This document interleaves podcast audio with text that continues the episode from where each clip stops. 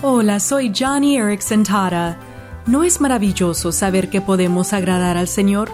Me encanta que el capítulo 5 de Efesios dice que hay que descubrir qué agrada al Señor y hacerlo.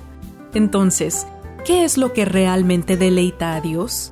Bueno, Pablo instó a Timoteo a orar e interceder por otros, porque eso es bueno y agrada a Dios. El libro de Hebreos nos dice que hagamos el bien y compartamos con los demás, porque Dios se complace en tales sacrificios. Y Colosenses capítulo 3 dice que honremos a nuestros padres, porque esto agrada al Señor. Además, Primera de Timoteo capítulo 5 dice que cuidar de tu familia también agrada al Señor. Así que hoy, abre tu Biblia y descubre qué le trae alegría y deleite a tu Padre Celestial. Y luego, hazlo. Que tus acciones siempre agraden a Jesús, tu Salvador.